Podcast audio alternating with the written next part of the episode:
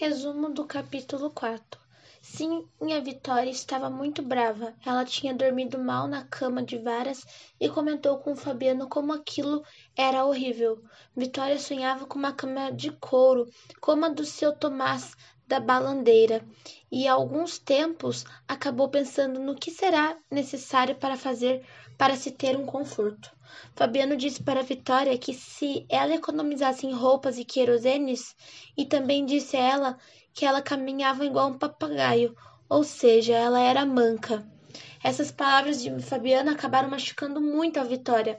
Toda vez que ela preparava comida, ela acabava pensando na seca que poderia voltar a ter um dia.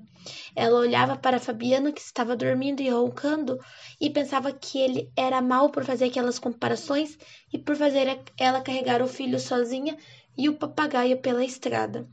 Vitória então pensa na cama e no final ela ela achava que as coisas tinham melhorado e que só faltava uma cama para completar a felicidade.